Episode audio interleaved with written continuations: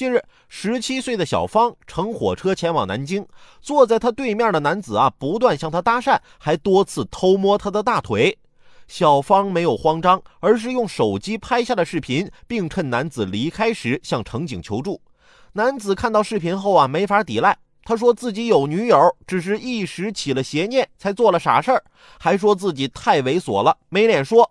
最后啊，他因为猥亵行为被行政拘留七天。被抓现行了，知道没脸说，可你当初咋有脸做呢？多亏姑娘不动声色，留好证据，干净利落，直接报警，真的很机智。谁不喜欢美女啊？就不能远远的欣赏吗？我家对面的阳台啊，最近有个女孩，每天都在，白色的 T 恤，清爽的头发，傍晚时分，太阳的余晖照在她的脸上，特别好看。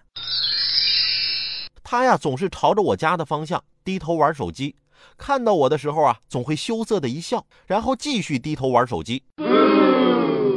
有一次啊，我盯着他看了很久，我终于明白了，原来他是在蹭我们家 WiFi。